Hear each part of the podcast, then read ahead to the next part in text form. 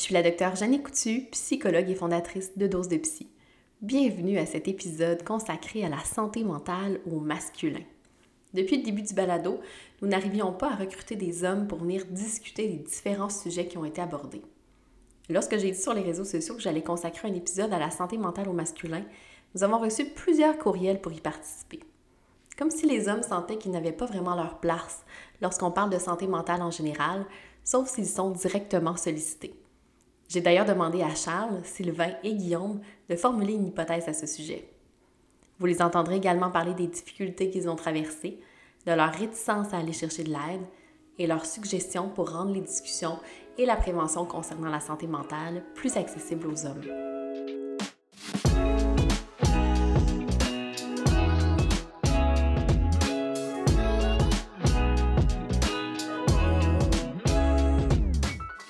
Tiens à débuter l'épisode en faisant un bémol important. Je suis bien consciente qu'il n'est pas très populaire en 2022 de faire des distinctions de cette façon basées sur le sexe. Toutefois, il demeure que de nombreuses études établissent que les hommes et les femmes sont différents à plusieurs égards. Il n'est donc pas possible de faire fi de cet aspect, même si nous sommes très conscients qu'ils sont formés et renforcés par la culture et la socialisation. Dans l'épisode, vous entendrez donc des généralités sur les distinctions hommes-femmes, mais il est certain que la réalité est pleine de nuances. Je vous souhaite donc un bon épisode de Dose de Psy, le podcast. Merci les gars d'avoir accepté de venir témoigner euh, dans le balado. Ça n'a pas été facile de recruter des hommes euh, dans les deux saisons euh, du, du, podcast. Donc j'aimerais ça qu'on commence peut-être par un petit tour de table, de dire votre prénom, votre âge et qu'est-ce qui vous a amené à vous manifester pour venir témoigner ce matin? Ben, bonjour tout le monde, moi c'est euh, Charles, mon prénom. Dans le fond, moi j'ai 24 ans. Euh, j'étudie présentement à l'Université de Sherbrooke. Euh, j'ai fait un baccalauréat en psychologie, donc ça m'a un peu ouvert les yeux sur, conscientiser un petit peu sur, sur le sujet. Donc, c'est un petit peu pour ça que, que, je voulais venir vous en parler aujourd'hui. C'est dans les dernières années que j'ai plus été conscientisé à ça. Alors, moi, c'est Sylvain. Euh, bientôt, j'aurai bientôt 47 ans. J'ai été traité euh, pour euh, deux épisodes de dépression, une fois en 2008, l'autre fois en 2019. ça fait maintenant trois ans que je suis sobre, puis c'est pour donner un, petit message d'encouragement à tous ceux qui pourraient avoir des problèmes de, santé mentale présentement, puis qui auraient besoin d'aide. c'est ça. Bonjour, moi, mon nom est Guillaume Drolet. j'ai 32 ans. Euh, je travaille euh, dans, une, euh, dans la construction, puis j'ai eu une dépression aussi à l'époque, suite à une séparation, puis à une mise à pied. Puis je voulais parler surtout de, de, la santé mentale chez les hommes dans un milieu qu'on n'en parle pas assez, je trouve, selon moi. Effectivement, c'est vrai que dans certains milieux là, plus typiquement masculins, ça ne doit pas être ce que vous parlez sur l'heure du dîner avec votre sandwich. Hein? oui, donc euh, depuis la saison 1, en fait, on est à la recherche de témoignages d'hommes pour les différents termes qui ont été abordés, bon, que ce soit le trouble de personnalité limite, le choix de ne pas avoir d'enfant, l'expérience en thérapie. Puis malheureusement, on a eu vraiment très, très peu d'offres euh, d'hommes pour venir euh, discuter de ces sujets-là. donc, c'est pas que je ne voulais pas recevoir des gars. Pourquoi, selon vous, ces thèmes-là sont pas venus susciter d'intérêt chez, chez les hommes ou qu'en général, venir parler de santé mentale c'est pas, euh, c'est pas nécessairement dans, le réflexe des hommes? Je pense que c'est un petit peu tabou chez les hommes de, de venir en parler. Euh, il y a, en tant qu'homme, peut-être qu'on a de la misère aussi à se sentir vulnérable lorsqu'on vient à parler de ces sujets-là. Euh, c'est sûr qu'on met notre vulnérabilité de, euh, l'avant parce qu'on est euh, justement, on parle de nos problèmes, on parle justement de notre santé lorsque ça va moins bien. Donc, je pense que justement, en tant qu'homme, c'est un petit peu plus complexe peut-être ou c'est moins parlé en société de, de, montrer notre vulnérabilité aux autres. c'est peut-être pour ça que des fois, on a justement de la misère à à en parler, puis euh, ouvertement, dans le fond. Puis bien souvent, ben, c'est un, petit peu une question d'orgueil parce que c'est euh, vraiment s'ouvrir aux autres, parler de, santé mentale. Puis euh, même que ça peut être malaisant pour ceux qui vont écouter, ils ne savent pas trop quoi répondre. c'est surtout, surtout, ça. Ah oui, tu as l'impression que si, mettons, un homme ça m'est arrivé dans les débuts quand j'ai dû annoncer que j'étais en arrêt de travail. Tout le monde me demande, mais pourquoi? C'est quand tu leur dis, ben là, présentement, je suis dans une période dépressive, un burn-out. Ça coupe, normalement, ça coupe la conversation assez vite. As-tu l'impression que c'est une réaction différente que si tu étais une femme qui disait je suis en burn-out? Peut-être un petit peu parce qu'il y a souvent le préjugé de, d'être fort pour un homme, être mmh. fort, être solide. C'est un mmh. petit peu ça, oui. Ben, pour faire un peu euh, suite à ce que Charles et Sylvain viennent de dire, ben, c'est seulement que c'est ça. Je pense que ça peut créer un certain malaise chez certains hommes parce que, même moi, quand j'étais jeune, j'ai pas vu beaucoup, mettons, mon père pleurer ou montrer ses émotions. En tout cas, les émotions, pas ces émotions-là, en tout cas. Puis, euh, je pense pas que c'était dans, leur culture. Puis, euh, mais je pense que ça change tranquillement, pas vite, heureusement. Mais c'est ça, il y a encore du chemin à faire, puis il y a encore un certain blocage, je pense, chez, certains hommes. Puis autant pour le dire que pour la réponse par rapport à ça. Parce que c'est ça ce qui était, ce qui était un peu drôle, je vais le mettre entre guillemets, c'est ça, c'est quand je parlais de tous les autres sujets, les hommes ne se sentaient pas concernés, mais quand j'ai parlé de faire un épisode spécifique pour les hommes, bien là, j'ai eu plusieurs offres, comme si parce qu'on s'adressait directement à vous, comme si, parce que vous alliez être peut-être juste des hommes, c'était peut-être plus facile ou euh, peut-être moins difficile ou euh, je, sais pas. Qu'est-ce que vous en pensez? Euh, oui, je pense que justement, quand c'est spécifique à nous, c'est encore là prendre notre place euh, pour en parler au niveau global. Euh, on a peut-être plus de difficultés à, s'ouvrir là-dessus. mais quand ça s'adresse peut-être plus précisément à nous, puis qu'on sait qu'on va être juste entouré d'hommes, je pense qu'on est plus à l'aise avec ça, dans le fond. Mais ça ne devrait pas, dans le fond. Ça ne devrait mmh. vraiment pas. Oui, parce que moi, euh, depuis que je m'en suis, sorti, depuis les trois dernières années, ben, je me suis plus euh, ouvert, c'est-à-dire à en parler. Euh, mmh. que je, pouvais l'être avant. Avant, j'étais assez réservé à ce sujet-là. Mais depuis les, trois dernières années, je me sens tellement bien que j'ai plus le goût de, partager avec les autres, d'en parler, puis que c'est vraiment pas tabou. C'est une maladie comme n'importe quelle autre. Mmh absolument. Puis, ben, c'est ça, en voyant l'annonce euh, que vous avez faite pour le, podcast, je me, suis dit que c'est une bonne opportunité d'en parler justement avec d'autres hommes. Puis de, comme un, espèce de sentiment de, communauté ou de d'autres personnes qui ont vécu un peu la même affaire que moi, puis c'est spécifique. Donc, euh, on dirait que c'est plus facile. Les seules fois que j'en ai, j'ai pu en parler, c'est avec d'autres mondes qui m'en avaient parlé aussi, ou que le, sujet était, était là. C'est ça, il y, a, comme un sentiment de solidarité peut-être euh, qu'on mmh. retrouve à l'intérieur de ça. Que, vous auriez peut-être euh, moins senti si c'était un épisode plus général, puis qu'il y avait comme d'autres femmes autour, puis euh, euh, peut-être que vous avez l'impression de ne pas le vivre nécessairement de la même façon aussi. Oui, certainement. Je pense que justement, le, le, fait, de, encore une fois, d'être entre hommes, je pense que ça, ça nous permet de s'ouvrir un petit peu plus, puis peut-être un peu mieux ce, sentiment de solidarité, un peu mieux se comprendre un peu à ce niveau-là. là peut-être euh, comparer aussi nos expériences en même temps. Ben, en tout cas, j'espère que ça va ouvrir la voie pour que les hommes viennent témoigner dans les prochains sujets euh, quand même. Euh, puis là, tantôt, Guillaume, justement, tu as, un petit peu ouvert la voie à ma, ma prochaine question. Je me demandais, c'était quoi la place des émotions, puis de prendre soin de soi dans votre famille quand vous étiez des enfants, des adolescents? C'est quel genre de modèle masculin vous avez eu par rapport à la santé mentale et au prendre soin de soi? Ben moi, pour ma part, j'ai grandi avec euh, un père qui, a fait la Bosnie. Il a vécu des affaires rough. Fait que, tu sais, je pense pas que c'était de, quoi qui était mis de l'avant chez nous. Là. Tu sais, il était très fermé, hein, tout court. Fait que mmh. j'ai pas eu cette, chance-là de. de tu sais, ce temps, il fallait que je sois tough, il fallait que je me blessais, je l'aidais quelque chose, il fallait que. Ah, tu sais, arrête, là, c'est correct, là. Tu sais, fait que je fais pas mmh. comme. C'est ça, avoir tant d'émotions que ça. OK, fait que c'était comme rapidement. Euh, invalidé, mis en dessous du tapis. Euh. Exactement. Puis je sais pas, est-ce que tu as des sœurs? Non, je suis enfant unique. Ah, ok. J'aurais été curieuse de savoir si euh, ça aurait été un petit peu différent euh, si s'il y avait une fille dans, dans la famille, mais, mais, bon, on pourra pas, on pourra pas savoir. Mais est-ce que ton père, parce que bon, c'est pas rien quand même, aller avoir fait la guerre, là, est-ce qu'il est-ce qu'il en parlait? Est-ce qu'il a déjà fait un retour là-dessus? Euh, on en a parlé un peu quelques fois. J'ai, j'ai, entendu des histoires, mais je suis pas mal sûr qu'il ne m'a pas tout compté. Puis, Puis dans ce temps-là, tu sais, dans les années 90, je pense 93, 94, donc les, les, les post-traumatiques, c'était pas de quoi qu'on parlait non plus tant que ça dans, mm.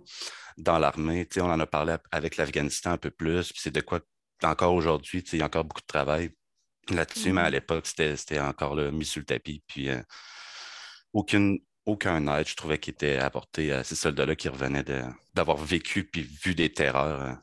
Donc, ton père, tu penses qu'il n'a pas consulté après être revenu de la guerre? Exact. Puis comment. Euh, puis euh, je vais, je vais faire le tour euh, de la table après, mais je, je, je me demande comment, ton, comment tu t'es senti d'annoncer à ton père, justement, que, que, étais, que tu souffrais d'une dépression. Puis je sais pas si tu étais en arrêt de travail aussi, mais d'aller parler de ça avec lui? J'en avais pas parlé avec mes parents. Il y, a, il y a comme un gouffre qui s'est fait un peu entre moi et mes parents. Puis aujourd'hui, ça, va, mmh. ça va mieux. Le dialogue est là. Mais euh, c'est ça. Dans les, années les plus sombres un peu que j'ai eues dans ma vie, euh, c'était pas de quoi que j'allais parler avec mes parents. J'avais d'autres ressources, j'avais mmh. d'autres personnes de la famille, des amis, des trucs comme ça, mais j'en ai jamais vraiment parlé avec mes parents. Donc, euh, comment ça a été reçu quand tu étais petit et adolescent? Ça a un peu marquer ta vision de quel genre de support ou de soutien que tu pourrais avoir de tes parents. Donc, tu t'es dit, bon, c'est peut-être pas nécessairement là que je peux aller chercher l'aide dont j'ai besoin. Exactement. Toi, Charles, comment ça se passait quand tu étais petit ou adolescent?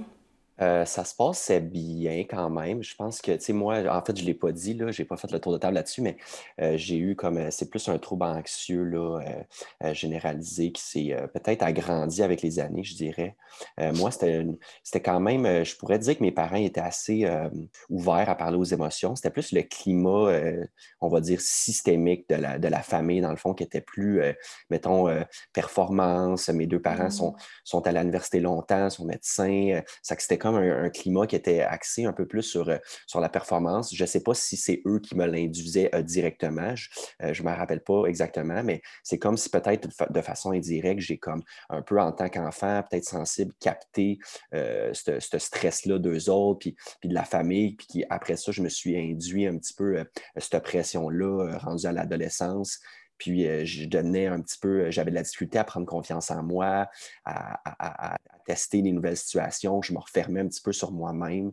que j'avais, c'est ça, j'avais peur de prendre les devants anxieux dans, beaucoup de situations. Ça, que ça, ça me, ça me, ça, ça, l'a joué sur mon développement un petit peu quand même. Puis c'est plus à l'âge adulte que j'en ai pris conscience justement avec mes études, puis que, j'ai pu faire une lumière là-dessus. là dessus puis toi, quand tu étais justement plus anxieux, plus de difficulté à aller vers la nouveauté, comment est-ce que ton père, euh, comme, comment est-ce qu'il t'encourageait là-dedans? Ou est-ce que est-ce que c'était discuté? Est-ce que vous en parliez ensemble?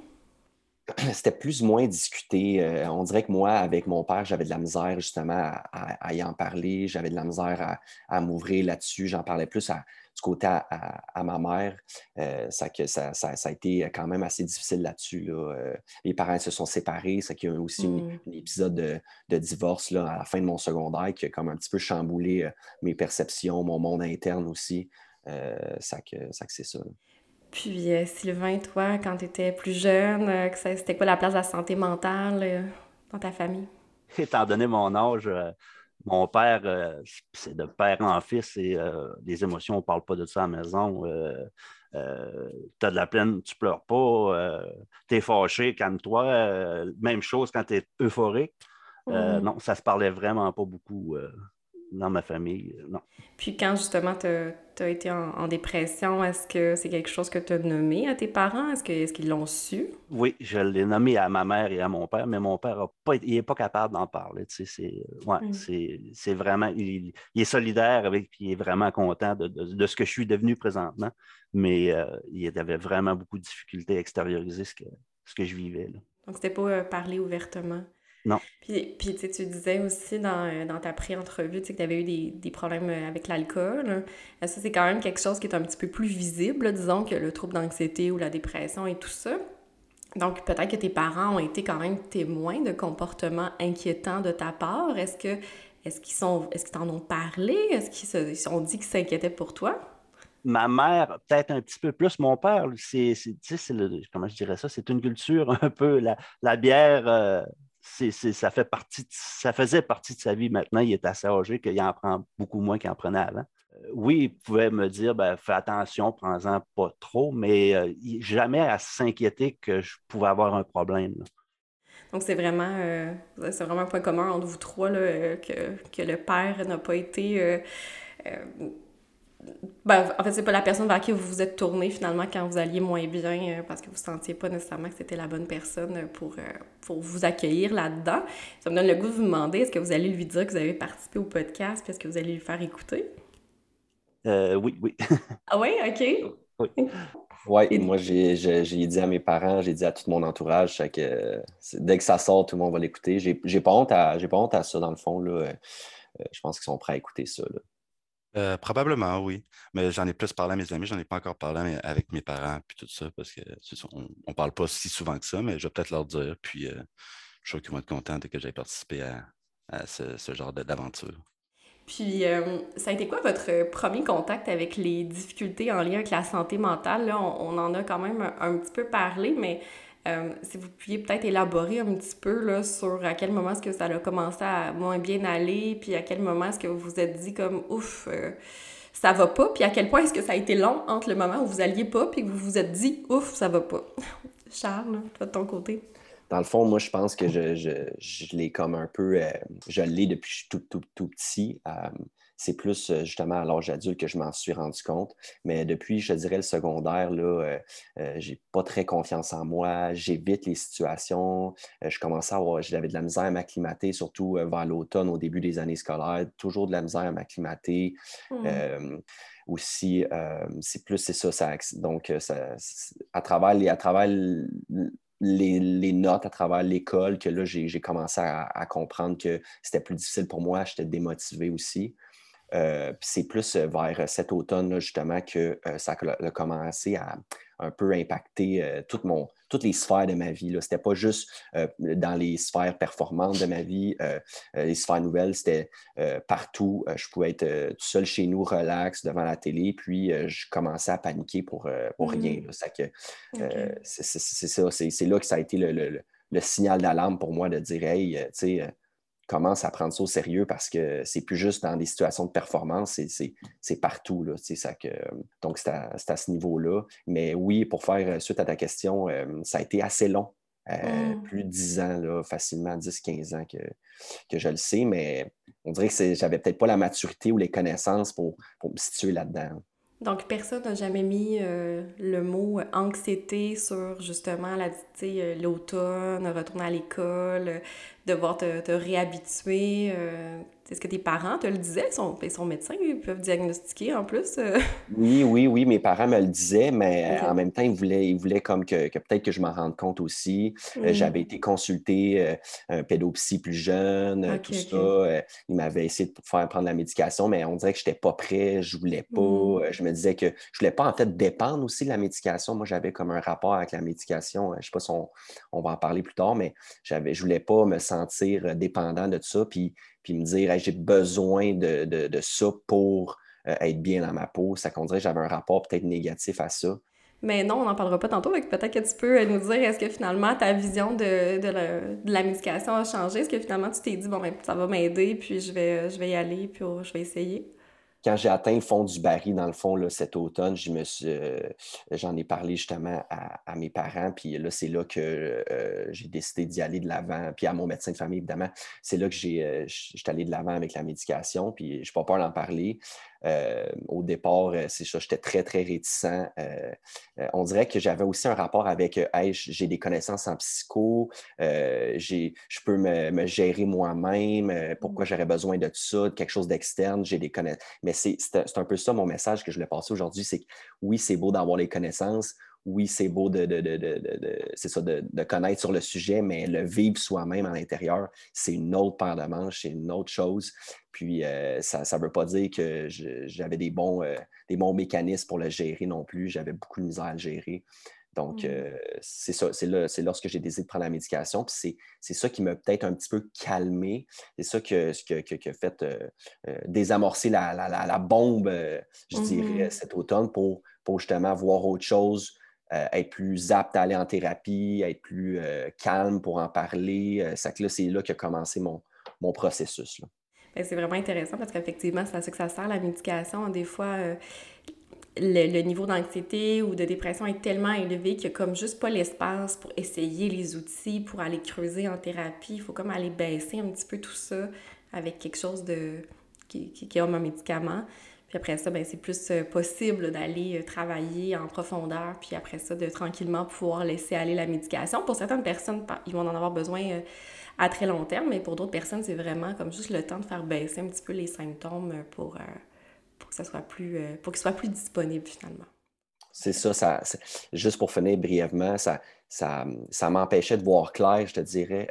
ça, euh, je ne pouvais pas penser clairement, je, pouvais, je remettais tout en question. Chaque, chaque action, je n'ai à, vraiment, vraiment penser tout de façon analytique. Euh, j'avais un peu des, des, petites crises existentielles. Pourquoi je me, je me fais du mal à aller là-dedans? Est-ce que je suis bien dans le programme que je suis à l'école? Est-ce que je suis bien mmh. là-dedans? J'avais de la misère à voir clair et à prendre un pas de recul, que là, je peux plus graduellement être en mesure de, de le faire. mais je suis contente d'entendre ça pour euh, que ça va mieux pour toi. Et toi, Sylvain, comme, comment, à quel moment tu t'es dit, bon, mais ça va pas, puis à quel point est-ce que tu penses que ça faisait longtemps que ça allait pas, là? Euh, ben, moi, la première fois, c'était en 2008. Euh, j'avais 33 ans. Je me suis, avec le recul, je me suis rendu compte que ça disait peut-être depuis l'âge de 20 ans que je faisais tant de temps à autre des, petites crises de panique, des crises d'anxiété. Mmh, oui, oui. Puis c'est de, s'en rendre compte, c'est déjà un, je dirais, un bon bout de chemin de fait. Là. Dans notre mm-hmm. tête, c'est ça. Mm. C'était quoi le moment où tu t'es dit comme non, là, c'est vrai, là, ça, ça marche pas, je peux pas me faire à croire que ça va là? C'est l'épuisement. Parce qu'avec la consommation d'alcool, c'est interrelié avec la fatigue. Plus tu mm-hmm. consommes, plus la fatigue. Puis euh, c'est ce qui m'est arrivé. Euh, euh, je m'étais embarqué dans plein de projets, puis euh, j'étais plein d'énergie au début, mais à un moment donné, ça, ça a comme implosé. Je, me suis, euh, je me suis retrouvé complètement vidé, puis j'ai n'ai pas eu le mmh. choix d'aller demander de l'aide parce qu'il n'y avait plus aucune énergie en moi là, pour, pour fonctionner. Okay. Fait qu'il a vraiment fallu que tu attendes d'être à un niveau où c'était juste plus possible de fonctionner. C'est ça. Puis ce qui est le mmh. pire, c'est que même si je l'avais déjà vécu une fois, euh, ça m'est arrivé une deuxième fois parce que euh, quand tu n'as euh, pas vraiment mis le doigt sur le, sur le bobo, comme on dit, sur la, vraie cause de, ton état dépressif, ben, tu vas toujours rester dans les mêmes patterns, dans les mêmes mm. lignes de pensée, puis tu finis toujours par te dire, ben, je me suis sorti une fois, je suis assez fort, mm. puis finalement, ben, tu retombes dans les mêmes, dans les mêmes dans les mêmes patterns, puis tu, retombes. On a c'est ça, oui. Donc, la deuxième fois, tu dirais que ça a pris, ça pris aussi beaucoup de temps avant que tu, euh, que tu te redonnes un coup pour, euh, pour aller chercher de l'aide? Oui, je dirais que ça a pris là, au moins un an que j'étais là dans, dans... Je m'avais mis vraiment les pieds dans les plats, comme on peut dire. Là. Je travaillais beaucoup trop, je faisais des heures supplémentaires, euh, j'acceptais toutes les, toutes les heures qui m'étaient offertes. Euh, mm. Puis je buvais, je buvais pour compenser, comme on dit, la fatigue, euh, me, portait à, boire, beaucoup plus. Puis c'est ça, jusqu'à ce que, euh, je me rappelle, c'est le, 28 mars, je travaillais, j'étais sur un corps de nuit, puis dans la journée, j'avais dormi à peu près 5 heures. Puis cette semaine-là, là, si j'avais dormi à peu près 12 heures au maximum dans ma semaine, je n'avais presque pas dormi. Puis mmh. euh, quand je me suis levé pour aller euh, me préparer pour aller travailler, je me suis mis à trembler. Euh, c'était complètement incontrôlable. Puis c'est là que j'ai dit non, là, là, là tu es dangereux pour toi, puis tu es dangereux pour tes, camarades de travail. J'ai appelé, j'ai appelé à, à mon emploi, j'ai dit à mon patron, non, aujourd'hui, je ne peux pas me présenter. Euh, je vais à l'hôpital, puis euh, je, te donne, je te redonne des nouvelles. Finalement, ben, ça a duré un an, C'était ah, ouais. travail. Là. Ouais, ouais. J'étais complètement épuisé. As-tu l'impression que euh, s'il y avait des signes d'une troisième, d'un troisième épisode, que tu irais chercher de l'aide avant? oui, parce que je me rends compte maintenant, je, suis capable de, de, de, maintenant de mieux voir euh, essayer de trouver l'équilibre. C'est ce mm. que, ce que j'ai réussi à faire, de ne pas trop m'embarquer partout en même temps, de ne pas trop m'éparpiller, euh, de, premièrement, accepter ma condition, de me dire que ben, mon énergie est limitée. Euh, je suis peut-être pas au même niveau que tous les autres. Euh, quand je sens, j'en ressens le besoin de me reposer, ben, je me retire. C'est une période de repos, puis j'y retournerai quand, quand, quand ça, sera, ça sera mieux. Bon, donc ça t'a permis d'apprendre ces deux épisodes-là, puis de, maintenant, tu es plus dans la prévention que je vais attendre d'être au bout du rouleau, finalement. C'est ça. Ah, c'est bon. Et toi, Guillaume? Euh, ben moi, dans le fond, mes, mes, premiers liens avec euh, la, maladie mentale, ça a été surtout ma mère, qui était diagnostiquée borderline plus tard euh, quand j'ai quitté la maison, ce qui a mmh. expliqué beaucoup d'affaires de, de ses réactions, de, de, comment elle agissait à la maison. J'en ai voulu longtemps, mais on dirait qu'après ça, après avoir fait mes recherches par rapport à ça, j'ai comme pardonné. Je mais il n'y a rien à pardonner, en fait. C'est juste, c'est pas de quoi qu'elle contrôle, mais je comprenais mieux aussi pourquoi c'était comme ça. Mmh. Puis, c'est ça, ça a été ça. Puis, j'ai eu des, des, troubles pas mal quand j'étais jeune. J'ai vu des, psychologues. J'ai doublé deux années. j'avais vraiment de la difficulté à l'école. Je cherchais toujours à, avoir l'attention. J'étais turbulent. je me faisais mmh. sortir de mes cours tout le temps. Ah puis, est-ce que tu as un TDAH? Euh, non. en tout cas, j'en ai dans ma famille, mais j'ai n'ai jamais été consulté pour me faire diagnostiquer ça. mais c'est ça, j'ai eu ça. Puis ensuite, suis, l'âge adulte est arrivé. Les drogues et l'alcool sont rentrés dans ma vie. Mmh. Puis c'est ça. C'était récréatif au début, mais j'étais quelqu'un qui était super actif avant. J'ai fait beaucoup de sports différents, puis j'ai comme tout arrêté ça. Puis, euh, c'est ça, j'ai eu une longue relation qui s'est terminée aussi euh, il y a une couple d'années.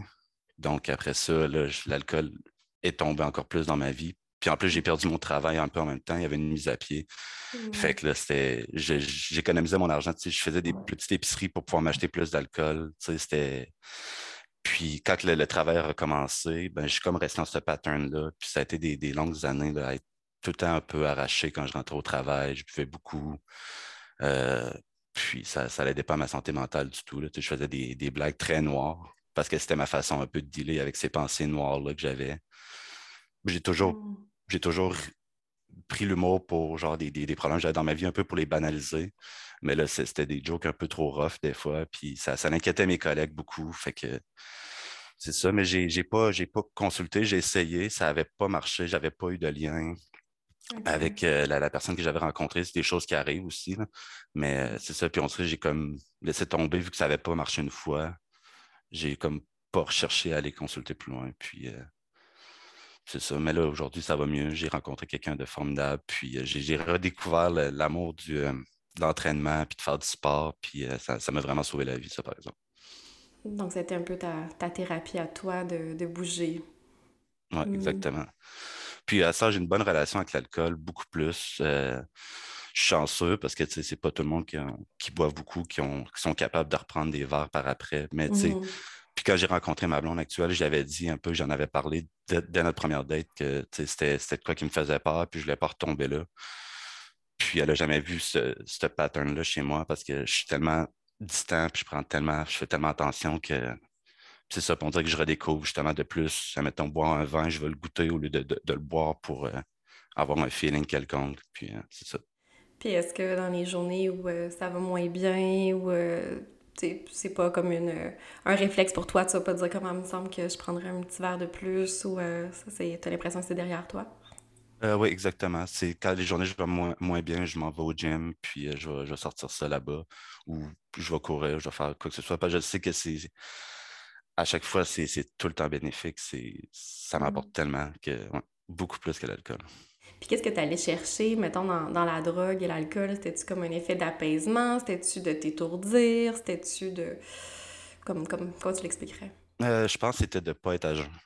De ne pas être dans mon état naturel. Tu sais, quand, mettons, je buvais je me foutais de tout. Euh, quand je prenais de la mmh. drogue, euh, j'avais plus confiance en moi. C'était une béquille sociale aussi. Quand j'allais dans des, des parties que je connaissais pas tant de monde, j'étais un peu anxieux socialement, mais là, quand je prenais de la drogue ou. de la cocaïne, j'imagine? Euh, ouais, des, du speed, des trucs de même. Puis, euh, puis, l'alcool aussi, mélangé au travers de ça. J'avais comme. J'étais plus funny, j'étais plus comme j'étais quand j'étais plus jeune, tu sais. Fait que. Ça, ça me permettait de, de mieux parler, d'avoir plus confiance en moi, plus d'assurance. Puis, euh, c'est ça. Donc, pas ressentir ce que tu ressentais quand tu étais à jeun, puis en même temps aussi te, te déjeuner un petit peu. Exactement. Puis là, tu disais que tes collègues euh, s'inquiétaient pour toi. Euh, en même temps, tantôt, tu disais aussi que dans le milieu de la construction, on parle pas beaucoup de ça. Fait que comment est-ce qu'ils euh, verbalisaient leur inquiétude pour toi? Ben, il, ne m'en a pas parlé sur le coup. Il un de mes collègues qui, m'en a parlé par après, dans le fond, qui m'avait déjà parlé un peu de ces épisodes de, dépression. Lui aussi avait eu un plus jeune pris de la drogue pas mal. Puis là, il, il y a des enfants, puis tout. Puis c'est derrière lui depuis un bout. Mais mmh. il voyait ces affaires-là chez moi. Puis il me l'a dit, ouais, dans ce temps-là, quand tu faisais des jokes de même, euh, je riais, mais j'étais un peu inquiet. Là, tu rentrais tous les matins un peu euh, les yeux bouffis, parce que je buvais la semaine aussi, deux bouteilles de vin, des affaires de même par soir. Fait que t'es là, ouais, tu sais, ça m'inquiétait un peu, mais il est content que je m'en sois sorti, mais mais il m'en avait pas parlé sur le coup tant que ça. il m'en parlait, mais pas beaucoup, mais ça ne le rendait pas tant à l'aise. Mais on en a parlé ensuite, puis il m'a parlé de ses expériences, puis ça m'a vraiment beaucoup aidé aussi. Fait ah, crime, je suis pas tout. Mais c'est incroyable quand même hein, qu'il se soit inquiété comme ça, puis qu'il n'en ait pas parlé. Ça parle encore une fois de l'espèce de tabou qu'il y a par rapport à ça, parce que j'ai l'impression que dans un milieu euh, plus féminin, si moi je voyais une de mes collègues arriver, puis je me disais, mon Dieu, mais ça, ça va vraiment pas, je, je l'adresserais, je, je laisserais pas les choses aller comme ça. Ouais si je peux me permettre aussi, euh, pour, pour, clore un petit peu ça, euh, euh, je trouve que je trouve ça malheureux un peu de nos, nos, nos, témoignages, de la façon où ce que, on, attend, on a attendu comme un peu aux derniers instants. On a ben attendu à être au mm-hmm. fond de, de, de, nos ressources pour prendre action. Puis je pense que c'était, moi, mon but principal dans ici, c'était de justement de pas d'essayer de, consentir les gens à ne pas attendre à ce mm-hmm. moment-là euh, où ce que rien va pour prendre action. C'est ça que j'ai pensé de nos témoignages. Ben oui, absolument, tu as raison. Puis en plus, ce qu'on sait, c'est que plus on attend longtemps euh, avant d'aller chercher de l'aide, mais plus c'est long aussi euh, de, remonter la pente. Donc, c'est pour ça que c'est important d'aller consulter rapidement. Puis effectivement, les hommes vont beaucoup moins consulter en termes de prévention. Tu parfois, je vais en avoir des femmes qui vont venir euh, me demander pour euh, avoir des consultations. Puis c'est ah, tu sais, je sens que ça commence à aller un petit peu moins bien. Ah, je sens que, euh, tu sais, je suis peut-être, tu sais, j'ai ça, ça qui va moins bien. Fait que, je veux aller comme prendre soin de moi pour être sûre, tu sais, de t'entendras jamais un homme dire En tout cas, moi, ça m'est pas arrivé, puis je pense que plusieurs de mes collègues pourraient dire la même chose, là, que c'est pas arrivé un homme qui dit je vais venir en prévention de quelque chose. Donc, euh, ouais, euh, c'est, vraiment dommage. J'espère que ça va avoir ouvert la porte un petit peu, vos témoignages, à ce que, à ce que des hommes euh, fassent cette démarche-là. Moi, j'appelle ça la, la maladie d'Yvon. Qu'est-ce qu'ils vont dire? Qu'est-ce qu'ils vont penser? C'est un peu ça au début, là, euh, quand tu, veux t'extérioriser, tu vas aller chercher de l'aide. Mais souvent, le petit hamster, lui, il continue à tourner, puis euh, qu'est-ce qu'ils vont penser, qu'est-ce qu'ils vont dire de moi? Euh, c'est la deuxième fois que je vais mmh. consulter. Ça, ça... Donc, ça a été ça pour toi le plus gros obstacle, ça a été le jugement des autres? Je me souviens que la journée où j'ai décidé, bon, ben là, il faut, faut, que je fasse quelque chose, je, je demande de l'aide. J'ai fait les 100 pas dans la maison pendant presque deux heures avant de me décider. Bon, ben, je prends le mmh. téléphone puis j'appelle. C'est. Ouais. Euh, les deux autres, qu'est-ce que est-ce que ça a été ça aussi votre plus grand obstacle à aller chercher de l'aide avant? Moi, je te dirais, c'était oui, le jugement des autres, mais c'était surtout par rapport à moi. Je pense que c'était moi, mmh. je me jugeais par rapport à moi, de ne pas être capable de m'en sortir par moi-même puis d'avoir besoin d'une aide externe. Euh, malgré que, que j'ai étudié dans ce milieu-là, malgré que j'étais conscientisé à la base à ça, on dirait que je, me disais que je n'étais pas. Euh, euh, j'étais capable de gérer mes choses moi-même puis que, je repoussais tout le temps. je disais, ah, c'était pas si pire que ça. Ah, mmh. ouais, ça, c'est un événement stressant. Ben, ben oui, tout le monde vit le stress là-dedans, mais ça m'a pris une claque d'en face pour pour, réaliser ça. C'était plus par rapport à moi de que, j'avais de la misère à accepter que moi, j'avais besoin d'aide. Ouais. C'est ton anxiété de performance qui, euh, qui parlait pour ça aussi. Je dirais oui. Et toi, Guillaume, c'était quoi ton plus gros obstacle? Euh, ben, de, me rendre compte que j'avais un problème d'alcool, puis que j'avais changé aussi par rapport à mes amis. Euh, mmh. Puis je je suis allé chercher de l'aide via mes amis. J'ai des amis qui sont quand même un peu spécialisés là-dedans aussi. Puis, euh, ou qui ont vécu des dépressions à leur tour. Fait, je leur en ai parlé. Puis, en fait, je suis encore aussi en cheminement. Là, on a des ressources au travail que je pense que je vais appeler bientôt, même si je vais mieux dans la vie. Mmh euh, présentement, je pense que j'ai encore des, trucs à régler. Fait que c'est ça, mais je suis encore en cheminement par rapport à ça. Là. Pas obligé que ça laisse super mal pour, pour consulter. Là. Est-ce que justement, vous en avez ressenti du jugement autour de vous, euh, une fois que ça a été fait? Est-ce que est-ce qu'il y en a des gens qui ont euh, vraiment dit, ben voyons, euh, est-ce que vos peurs se sont matérialisées? non, en fait, non. J'ai été quand même agréablement surpris. Là. Je ne sais pas si c'est juste pour moi, mais, mais les gens m'entourant, c'est sûr, je n'ai pas parlé à tout le monde de, ça. C'était plus mes mmh proches, ma famille, ma copine, tout ça. Mais tout le monde était vraiment là, euh, ben, je dirais pas peut-être pas content, mais il, il m'encourageait, mettons, à prendre action. Puis après ça, euh, lorsque j'ai commencé à faire ça, puis que ça commençait à aller mieux, j'avais des. Il me reflétait que Hey, tu vas mieux, tu, tu t'es moins irritable, mettons, euh, ou Ah, tu, tu prends les trucs un peu comme un grain de sel par rapport à d'habitude. Ça que là, on dirait que c'est comme Ah, c'est cool, ça m'a encouragé à continuer comme ça. sais. que mmh. pour, pour ma part, euh, c'est ça, mes peurs se sont pas réalisées, puis, puis j'étais comme content de ça, dans le fond, de, de, de voir ça. Là. Super. Et toi, Sylvain, est-ce que finalement, il y en a eu du jugement? Euh, ben, personnellement, ben, c'est rattaché à la, consommation d'alcool. Euh, tout le monde était habitué que je prenais. J'acceptais toujours un verre, mais là, d'un coup mm. sec, moi, je, suis devenu complètement abstinent. Euh, mettons que ça a fait un peu le ménage dans mon entourage. Il y a beaucoup de gens que j'ai perdu le contact. Là. Mm-hmm. Malgré qu'il y en a plusieurs que, euh, avec qui j'avais une relation pour complètement autre chose, mais eux autres sont, sont encore plus avec moi là, présentement. Euh, mm. ils, se rendent, compte aussi là, que, que j'ai beaucoup évolué euh, personnellement, j'ai fait beaucoup de cheminement. puis on a une bien meilleure relation maintenant qu'avant. Puis quand, quand tu es retourné au travail après ton année d'arrêt de, de, travail, comment est-ce que tes collègues t'ont accueilli? Euh, pour la plupart, euh, euh, tout le monde était bien heureux de me, revoir. ça n'a pas trop posé de questions non plus. Ça, c'était quelque chose que je m'attendais, qui, me, qui me demande vraiment qu'est-ce qui s'est passé? Puis finalement, je n'ai pas eu besoin à me justifier. Mm-hmm. pour la plupart, ils ne m'ont pas demandé de justification pour mon absence. Est-ce que tu sens que c'est à cause qu'ils étaient mal à l'aise ou plus parce qu'ils te respectaient puis qu'ils voulaient te donner un espace? Comme l'impression que euh, surtout les hommes ont peur d'être, euh, comment je dirais, malhabiles, euh, hmm. de dire quelque chose qui, qui pourrait froisser, étant donné qu'ils savent que tu es une personne qui, a peut-être des problèmes émotifs. ils ont peur de blesser ou dire quelque chose qui pourrait, qui pourrait nuire à la relation. Fait que bien souvent, peut-être ils s'artiennent un petit peu. OK. Mais pour ceux qui ont déjà vécu, comme disait Guillaume, pour ceux qui ont déjà vécu à peu près le même genre de situation, euh, ils ont beaucoup moins de misère à en parler. Et toi, Guillaume, comment ça s'est passé dans ton milieu? Euh, ben moi, ça, je n'avais déjà parlé avec euh, un de mes collègues avec qui je suis quand même proche au travail. Il m'avait parlé de son, son expérience, fait que ça a été facile un peu d'y en parler par la suite. Puis, euh, c'est ça, une fois que le dialogue est ouvert, euh, comme disait Sylvain, c'est, on dirait que c'est plus facile entre hommes que, sais, comme il y a un jeune qui, euh, qui, revient un peu de ça, là, de, il est beaucoup plus jeune que nous, mais il, il est parti, puis il l'assume totalement, il dit Ouais, je suis en dépression, puis il va mieux. sais. Puis on ne l'avait pas remarqué, mais moi, je ne l'avais pas remarqué. Il disait qu'il avait perdu beaucoup de poids, mais on porte des, des, des salopettes de travail. On a mmh. beaucoup de, de surlinge, donc ça ne se voyait pas tant que ça, mais là, je le vois, puis Crème il a l'air beaucoup plus en santé qu'avant qu'il soit parti. Fait que je pense qu'elle fait que le dialogue soit ouvert entre certains, plus mon âge et en descendant. Euh, je pense que c'est plus facile d'en parler entre collègues. je ne me verrais pas en parler avec des personnes des fois plus vieux.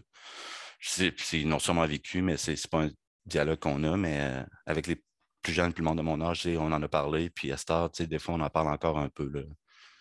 Est-ce que vous en parlez comme euh, sous, euh, sous le registre plus comme de l'humour ou est-ce que vous en parlez comme plus profondément, mettons? Non, quand même profondément. Ah oui, OK. Ouais, ah. il me parlait de ses expériences, puis puis comment il l'avait vécu. Moi, j'ai parlé un peu des miennes. Puis un peu quand je n'avais parlé avec, euh, une fois que j'avais sorti un peu de ma dépression, puis que j'avais slacké l'alcool avec mon autre collègue, euh, qu'il avait vécu des années auparavant, ben, on en parlait sérieusement en travaillant, puis ça, nous a quand même rapprochés, je veux pas. Ah, c'est le fun d'entendre ça. Puis toi, tu nous parlais en pré-entrevue aussi de. Je sais pas si tu es à l'aise d'en parler là, euh, pendant que c'est enregistré, mais tu sais qu'il y avait eu comme des suicides dans ton milieu, puis que ça l'avait quand même changé euh, la perception aussi. Oui, exactement. Tu sais, dans, le fond, euh, depuis que je suis rentré où ce que je travaille, il y a eu deux suicides dans, au total, tu sais. Puis c'est pas du monde que je côtoyais. Mmh. Mais c'est. Puis ensuite, ils ont fait comme des, des formations un peu là, en réponse à ça. Mais tu sais, peut-être c'est de quoi qu'on devrait en parler plus souvent, au moins peut-être deux, trois fois durant l'année, des réunions, faut juste rappeler qu'il y a des ressources, puis tout. Puis pas le faire pendant qu'il y a des, des, des, actes désastreux de même qui se produisent parce qu'il est trop tard.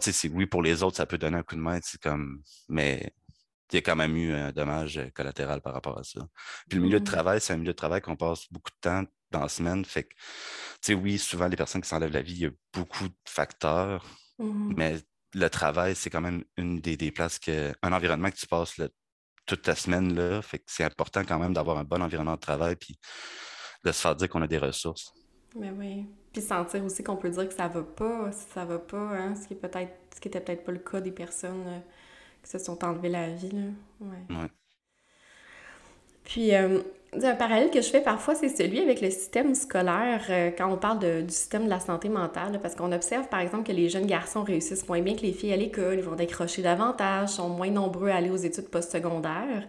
Puis il y a plusieurs hypothèses qui sont mises de l'avant pour expliquer cette différence-là, dont le fait que l'école est généralement conçue pour que les filles s'y adaptent mieux, en hein, rester assis toute la journée, faire des apprentissages plus passifs.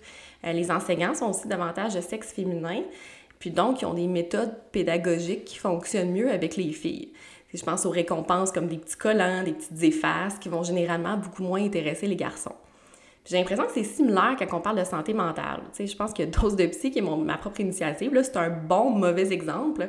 quand je parle de self-care, je propose de prendre des bains, de peinturer, de cuisiner. Bref, je suis pas certaine que les hommes se sentent super concernés par ça. Puis je me demandais qu'est-ce que vous en pensez de ce, de ce parallèle-là. Puis, tu sais, est-ce que vous sentez justement concerné par des initiatives euh, comme, euh, comme celle-là? Bien, honnêtement, oui. Euh, c'est sûr que là, depuis quelques années, je me suis consenti en faisant partie justement de mon baccalauréat, etc.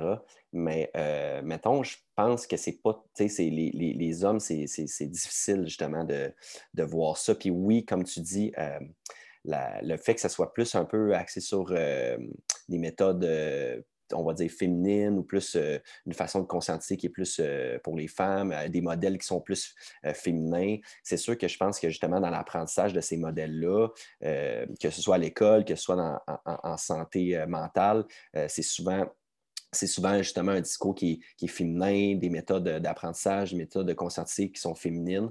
C'est ça que je pense que peut-être des fois rejoint moins les hommes. C'est un, peu dans, la culture, je pourrais dire, sociétale, dans le fond, euh, qu'on euh, euh, encourage peut-être plus les femmes à, en parler, à verbaliser les émotions, puis les hommes, euh, c'est un peu laissé de côté. Euh, c'est justement, comme on parlait tantôt, euh, toi, tu es tough, toi, tu n'as pas, pas de misère avec ça, tu fonces, puis tu ne montres pas tes émotions, ça demande de la faiblesse, puis c'est un peu comme mm-hmm. ça. que moi, je pense que justement, de rétablir l'équilibre entre les deux sexes, ça serait optimal. Il, faut, il faut absolument, absolument faire ça pour, pour, pour bien vivre, je pense.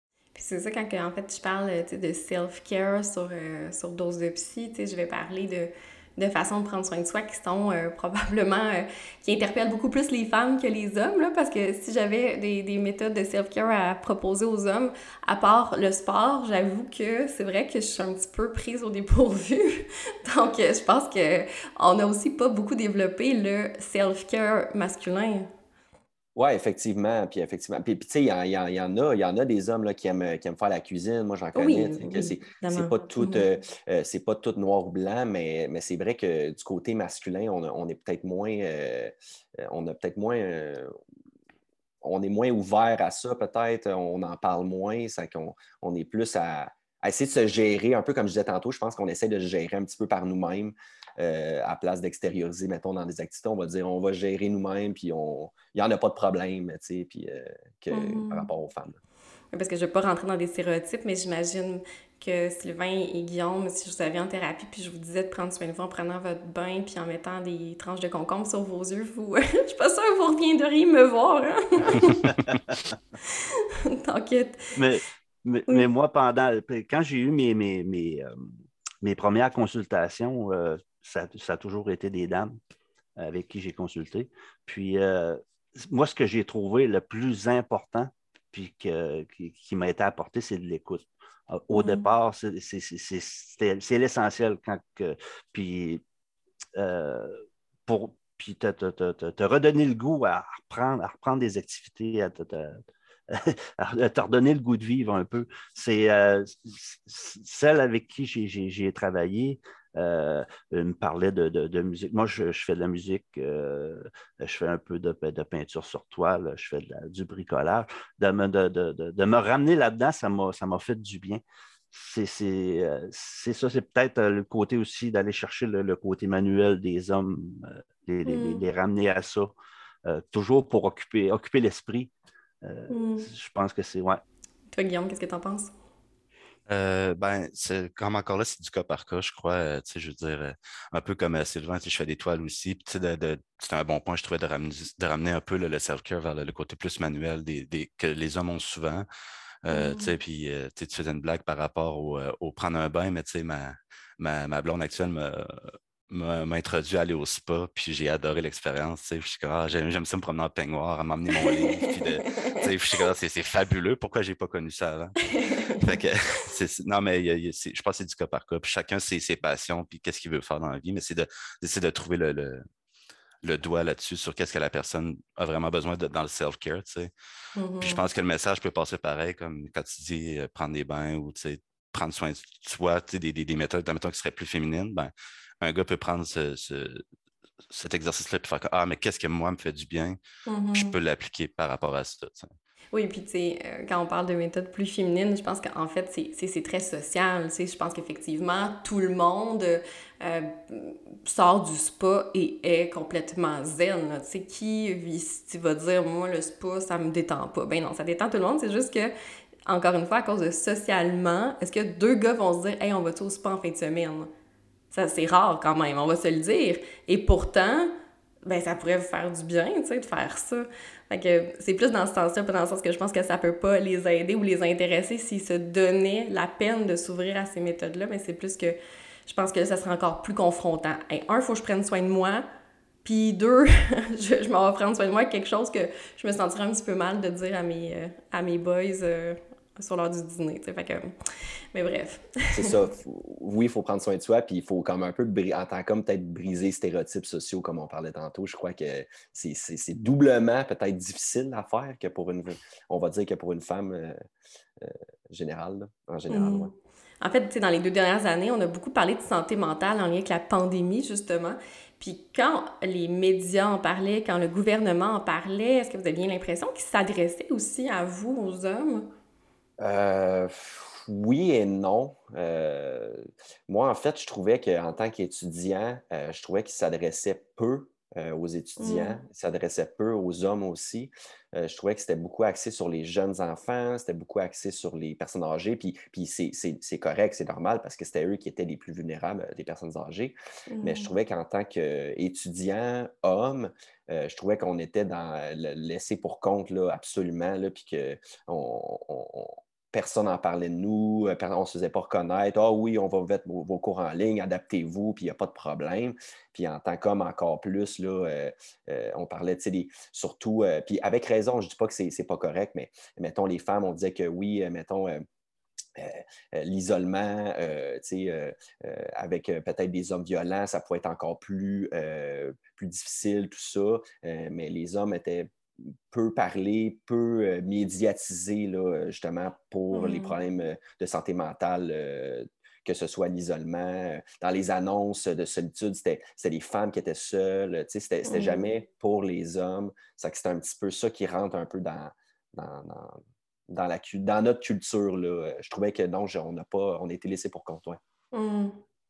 Toi, Sylvain, qu'est-ce que tu en penses? Moi, ce que j'ai trouvé, c'est que ils ont beaucoup parlé d'une augmentation de, consommation d'alcool, de, marijuana, étant donné que la SQDC était considérée comme essentielle. Mm-hmm. ce que j'ai trouvé, par contre, c'est qu'ils ne donnaient pas beaucoup euh, d'alternatives, euh, pas beaucoup de, comment je dirais, euh, d'endroits où peut-être aller consulter. Ou, c'est un petit peu ça qui était moins encadré. Il y a bien en parler, mais sauf qu'ils ne nous ont pas dirigé personne vers mmh. des personnes ressources, peut-être.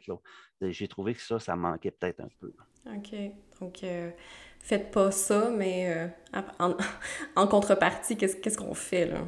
Peut-être aller consulter, mais où? bien souvent, c'est ce qui, euh, ce qui arrête le monde. Ils savent vraiment pas quoi faire ni où aller. je pense que l'idée aussi d'aller parler sur des lignes d'écoute, euh, ça aussi, je pense que les hommes sont peut-être moins euh, attirés vers ça, aller parler au téléphone avec quelqu'un pour ventiler. Hmm.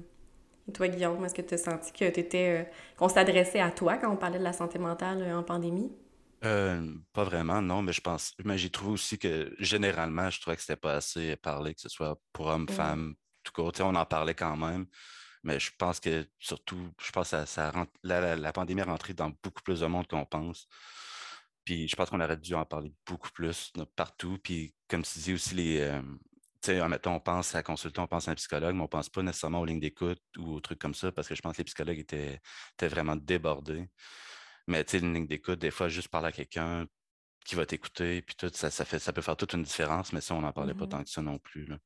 Oui, effectivement. Puis je m'en vais sur une question euh, qui, en tout cas, je suis un peu frileuse là, de la poser, mais ça a été vraiment demandé sur Dose Psy que je vous parle de ça. Euh, donc, euh, j'y vais. Ben, Actuellement, en 2022, on est quand même dans l'ère de reconnaître nos privilèges. Vous êtes tous des hommes blancs, cis, hétérosexuels. Euh, comment est-ce que vous vous sentez par rapport au fait de justement venir dire, ben ça va pas, moi qui a tous les privilèges que je qu'on, me dit que j'ai, là? Donc, comment est-ce que vous euh, gérez cet euh, aspect social contemporain, mettons?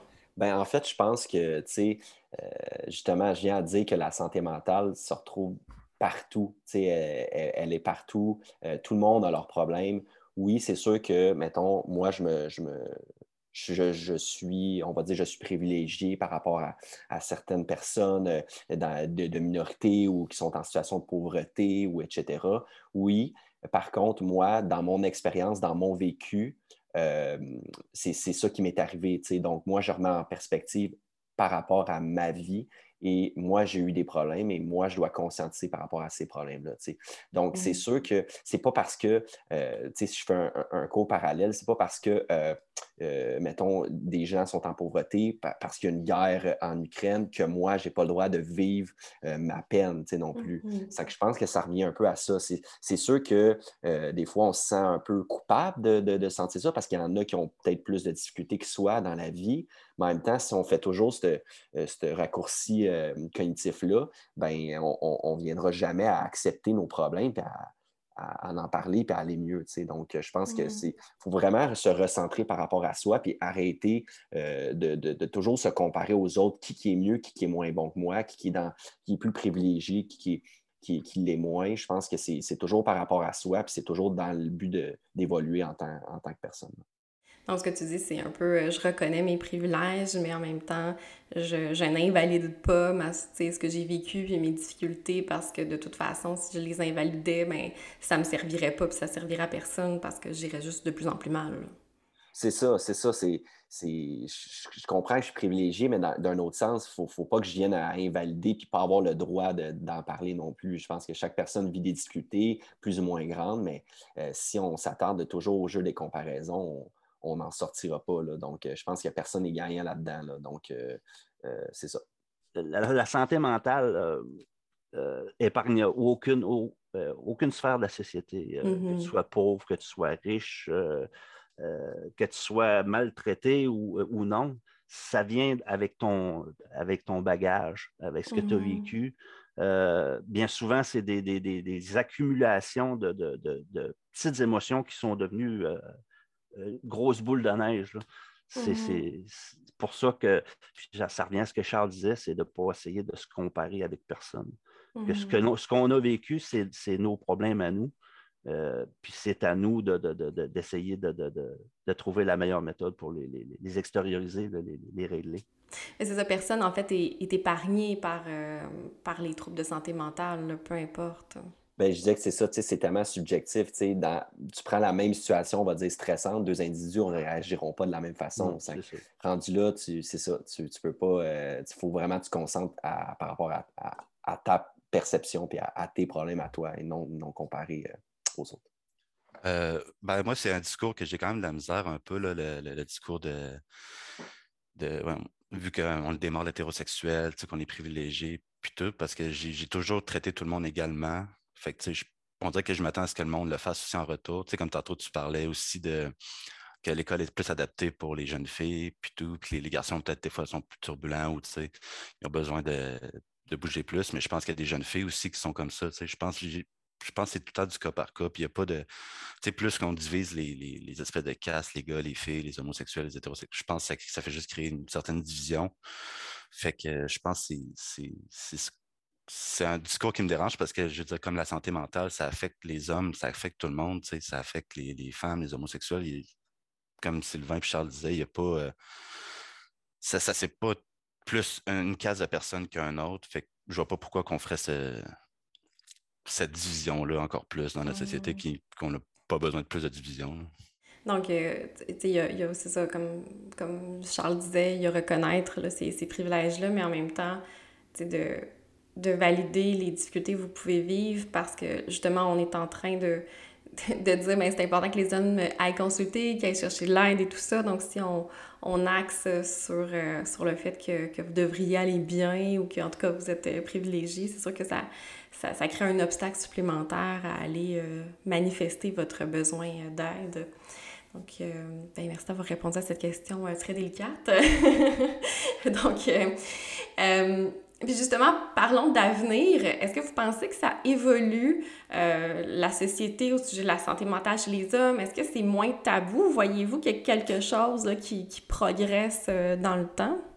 Euh, je dirais que oui et non. Je dirais que d'une part, oui, je pense qu'on en parle un petit peu plus. mais tu sais, en même temps, c'est un, peu un dilemme, cette question-là. Là. Je suis un peu pris au dépourvu, mais je, pense que il reste encore beaucoup de chemin à faire là, par rapport à ça. puis je pas sûr qu'on est encore euh, axé sur les, bonnes, euh, les bonnes ressources euh, sur la prévention, comme on parlait tantôt. J'ai l'impression qu'on est encore trop axé sur lorsque ça va mal, lorsque tu es au bout du rouleau, voici la méthode à suivre. Mais j'aimerais ça mmh. qu'on axe un petit peu plus sur la prévention, puis de voir les choses, de, voir les choses venir de, plus loin. Là, puis si demain tu étais ministre de la Santé, euh, qu'est-ce que tu mettrais en place pour euh, aider la prévention chez les jeunes garçons? Euh, je pense que justement un peu plus de financement, un peu plus de ressources dans les, l'aide, que ce soit psychologue, que ce soit travailleur social, que ce soit, comme on parlait tantôt, ligne d'écoute, tout ça, je crois que je pense que c'est, c'est, tellement important. Puis aussi au niveau scolaire aussi, d'être un que, les professeurs soient un petit peu, peut-être un peu plus formés sur euh, être conscientisés, peut-être un peu plus à ça, euh, euh, d'en parler un petit peu plus. Je ne sais pas, peut-être d'avoir un volet qui, qui, est plus axé sur, la santé mentale, d'en parler avec les plus jeunes. Je pense que ça vient vraiment, c'est un côté euh, éducatif aussi là, euh, à promouvoir chez les jeunes qui, vont être la génération de demain et aussi en finançant là, dans les soins de santé, là, parce que c'est pas vrai qu'en ayant un psychologue scolaire pour 10 écoles ou etc., que, que les besoins des jeunes vont, être répondus. Ça que d'augmenter les ressources dans le milieu scolaire de un, puis en dehors aussi. Là, dans tout ce qui inclut la santé mentale. Puis, euh, je te pose une autre sous-question avant de passer à Sylvain, mais euh, tu sais, si tu avais un, garçon, là, mettons que tu as, un enfant plus tard et que c'est un garçon, comment est-ce que tu vas euh, t'assurer de qu'il se sente à l'aise de parler de sa santé mentale? Qu'est-ce que, comment tu vas l'aborder ça avec lui? Bien, moi, je pense que c'est de créer un climat avec un, avec un garçon, un climat de confiance, un climat aussi de, de pouvoir parler de, tout et de rien, qui se sentent en confiance, de ne pas venir invalider ses émotions, puis pas venir le challenger, de toujours le, réassurer, puis de dire qu'on est là, puis de, de, mmh. nommer. Je pense que le fait de nommer nos émotions, de faire des exercices peut-être avec nos enfants, de justement, lorsqu'ils vivent une peine, lorsqu'ils vivent une frustration, de dire, OK, dans quelle, OK, quelle émotion tu ressens? Nomme-moi-la, verbalise-la moi. donc, mmh. tu sais, vraiment venir à nommer les choses à place de juste les vivre. Je pense que ça, ça fait travailler le, mental, ça va venir faire travailler justement le cerveau chez les jeunes, puis d'être capable de les, les, comprendre puis, puis, les discerner. Là, parce que, tu sais, des fois, chez les plus jeunes, surtout, c'est difficile à, discerner les émotions. Ils ne sont pas capables de les nommer, ils ne savent pas comment les vivre. Donc, euh, justement, des, des, activités comme ça, là, je pense que ça serait vraiment nécessaire. Super. Et Sylvain, qui est quand même euh, le, participant qui, qui, qui, a connu le plus euh, d'époque. Donc, comment est-ce que comment est-ce que tu as vu les choses évoluer ou non par rapport à la santé mentale chez les hommes? Est-ce que tu as l'impression que ça devient de moins en moins tabou? Euh, il y, a, y, a, encore beaucoup de chemin à faire, mais je dirais que oui, il y a eu peut-être une petite amélioration, mais on en parle un peu plus. Mm. C'est un peu plus parlé ce, que, ce qui manque, c'est justement ça. Je pense que c'est dès le jeune âge, chez les garçons, euh, de, s'extérioriser, de parler. Ça, c'est la grande chose. Pour moi, en tout cas, c'est la grande chose qui a manqué dans ma vie, euh, mmh. d'extérioriser mes émotions. Puis, euh, quand j'ai commencé ma, dernière cure de désintox, j'ai assisté à, à, une conférence de Marc Gervais, puis il dit quelque chose qui est sur lequel j'ai accroché, c'est qu'il il disait euh, à l'école, euh, on nous apprenait à, prendre soin de nous, à brosser nos dents, euh, être, bien habillés. Ils nous apprenaient à lire, à écrire, à compter, mais ils ne nous ont jamais montré quoi faire avec nos émotions. Hmm. Je pense que ça serait vraiment à l'école, au primaire même, hmm. d'essayer de, trouver, peut-être de faire des ateliers pour euh, essayer de, les faire extérioriser un petit peu plus, de, parler de leurs émotions. Je pense que c'est parce qu'une émotion euh, vécue et non dite peut devenir euh, vraiment un poison. Mm-hmm. absolument. Donc, effectivement, ce serait une bonne idée de mettre des modules santé mentale à, chaque année, finalement, un peu comme d'autres thèmes qui reviennent d'année en année, qu'on prenne le temps de le faire, qu'on qu outille les enfants aussi à faire des exercices tout le monde ensemble de méditation, de respiration, qui pourraient après ça appliquer dans leur vie. Euh, puis ça, normalise aussi ça de dire comme, ben, on l'enseigne à tout le monde, garçon, fille, peu importe, euh, votre... Euh, mhm. Puis toi, est-ce que tu as, est as eu un garçon? Oui, j'ai un garçon, un garçon de, qui va avoir bientôt 16 ans. puis ça, c'est quelque chose que j'ai commencé à, parler avec lui, essayer de, de, de parce que c'est quelqu'un aussi, mon garçon, c'est quelqu'un qui n'exprime pas ses... Il est beaucoup refermé sur lui. Euh, mm. c'est assez compliqué de le faire parler, mais c'est quelque chose que j'essaie avec lui assez régulièrement d'y poser des questions, euh, essayer de faire mettre des mots sur, la façon qu'il se sent lui-même. Euh, mm. Ça, je trouve ça vraiment important. Est-ce que justement c'est quelque chose que tu avais en tête quand, que, quand, quand, il, quand, il, était plus jeune et tout ça, de dire comment, tu sais, moi je sais ce, que, ce qui m'a manqué, je vais essayer vraiment d'accorder une place, de, de, me permettre de pleurer devant lui, de lui dire que des fois je vais pas bien. Est-ce que ça a été une préoccupation? Euh, ben, c'était non voulu parce que euh, j'extériorisais, mais il était dans. En 2008, il était vraiment tout petit. Mmh. Euh, il ne comprenait pas vraiment. Puis j'avais, euh, c'est seulement là, en 2019 que j'ai réalisé, oui, vraiment, mon problème, ce qui, est, ce qui est global de mon, problème, c'est l'extériorisation de mes émotions. C'était ça mon, plus gros problème. Là, c'est à partir de là, que je me suis rendu compte que c'était vraiment important d'essayer de, parler avec lui. Et toi, Guillaume, comment, euh, tu penses que, ça évolue ou non? Euh, est-ce que c'est moins tabou? Euh, oui, je pense que ça vient de moins en moins tabou. Euh, comme je disais tout à l'heure, euh, chez, les jeunes, on dirait que ça, j'ai, il y a beaucoup de discussions qui s'ouvrent par rapport à ça. J'ai eu beaucoup de bonnes discussions aussi avec des, jeunes de 23, 24 ans. Puis je pense que dans la culture aussi, ça s'en vient de plus en plus acceptable de montrer ses émotions. Comme je l'avais déjà parlé, Euh, je ne suis pas un fan de la, série Occupation Double, mais je pense qu'on voit de plus en plus d'hommes pleurer à la télé. Puis sans que ce soit de la santé mentale, je pense que c'est correct de montrer qu'en tant qu'homme, on peut pleurer et avoir de la peine parce que souvent, plus, comme moi, quand j'étais plus jeune, la peine, la nervosité, euh, le stress, tout convergeait tout le temps vers la colère, ce qui est comme la pire chose à faire. Mais c'est parce que je ne savais pas comment gérer ces émotions-là, fait que ça se transformait toujours en colère. je pense que c'est correct de, des fois d'ouvrir les vapes puis de, laisser les, larmes couler, puis euh, ça, mmh tellement. Puis il n'y a pas de, honte à pleurer devant ses amis ou devant du monde qu'on aime. Oui, mais tu as raison, tu sais, euh, souvent les les hommes vont avoir des, des problèmes qu'on dit plus extériorisés, là. Ça veut dire, euh, plus d'alcoolisme, de toxicomanie.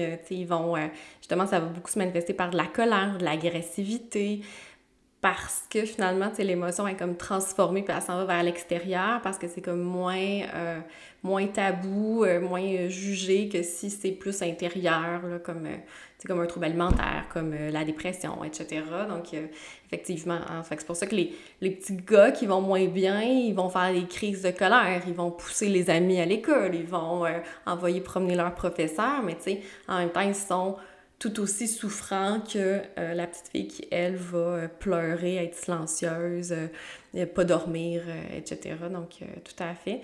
Puis, est-ce que si jamais tu avais un, garçon, comment est-ce que tu... Qu'est-ce que tu ferais de différent pour, pour l'aider là-dedans? ben, je pense que, comme Charles et Sylvain disaient, tu trouves le dialogue, c'est important d'en parler. Puis c'est important aussi, je pense, en tant que père, de ne pas toujours être la figure paternelle qui est dure puis qui, est solide. C'est correct des fois de montrer à ton enfant que tu peux être vulnérable toi aussi, mais tu peux rester son héros pareil. Parce que mm-hmm. justement, tu es, là, tu es fort, tu, l'aides quand il a besoin d'aide, mais des fois, quand ça va pas, tu dis, tu ça va pas aujourd'hui, puis tu expliques tes sentiments à toi, tu sais. Mm-hmm. puis, je pense que ça légitime la, chose, puis l'enfant va comprendre que, ah, crime, tu sais, je peux en parler. C'est pas juste, admettons, avec maman, je peux parler de mes émotions, avec papa aussi, parce que papa aussi vit d'autres émotions. Hein comme moi, mmh tu sais. Fait que je pense que c'est ça qui est important de, faire comprendre que c'est correct d'en parler puis de, le montrer aussi.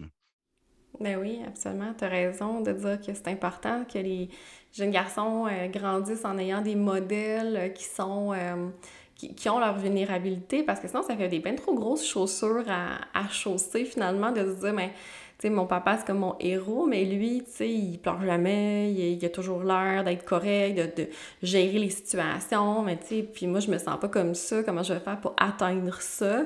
Alors que, c'est si on montre toutes, euh, toutes nos facettes, mais l'enfant est, plus en mesure de dire, ah, mais tu sais, je, je peux admirer quelqu'un qui a des faiblesses, je peux admirer quelqu'un qui est vulnérable, fait que je peux me le permettre moi aussi, finalement. Et euh, je, je, vous laisse maintenant le, le, mot de la fin. Ça peut être de rajouter quelque chose que vous n'avez pas dit depuis le début que vous aviez envie de, dire ou peut-être de vous adresser aux, aux, garçons, aux hommes qui peuvent nous écouter. Je vais te laisser commencer, euh, Guillaume. Euh, ben, tout simplement de ne pas avoir honte d'en parler, puis de, que ce soit, sans que ce soit, mettons, une ligne d'écoute si t'es pas prêt ou euh, un psychologue, juste des amis proches. On a tous quand même un ami qu'on fait confiance, un ou une amie, d'en de, d'en parler à des proches. La personne qui te fait, à qui tu as plus confiance, commence par cette personne-là, puis euh, ensuite, euh, le reste va, va débouler. Puis, ouvrir le dialogue. Sylvain, ce serait quoi ton mot de la fin? ben moi, dans les je dirais, dans les trois premiers mois de, mon rétablissement en 2019, euh, je me suis beaucoup remis en question. Euh, je me suis posé beaucoup de questions. Euh, si j'étais à la bonne place, si je faisais le bon travail. Ou, puis je me suis rendu compte que ce, qui me, ce qui me tenait beaucoup à cœur, c'était d'aider les autres. De, mmh. comment je pourrais dire leur rendre service. Rendre service à quelqu'un, ça, ça c'est quelque chose qui me, qui me tenait beaucoup à cœur. Puis, euh, c'est une décision que j'ai prise d'aider de, euh, tous ceux qui peuvent avoir des problèmes de dépendance euh, à l'alcool, aux drogues, à la nourriture. Puis, je me suis ouvert un, compte TikTok. j'ai quelques, presque de 2200 abonnés dans ce coin-là. puis, je fais des petites vidéos, des petites capsules pour informer les gens mmh. de, de, ce que je vis de la façon dont je vois les choses. Euh, euh, puis euh, c'est ça, c'est ce que je voudrais dire aux gens qui écoutent, ben, peut-être que présentement, vous voyez vous êtes dans un épisode où vous voyez tout noir, mais il y a une lumière au bout du tunnel.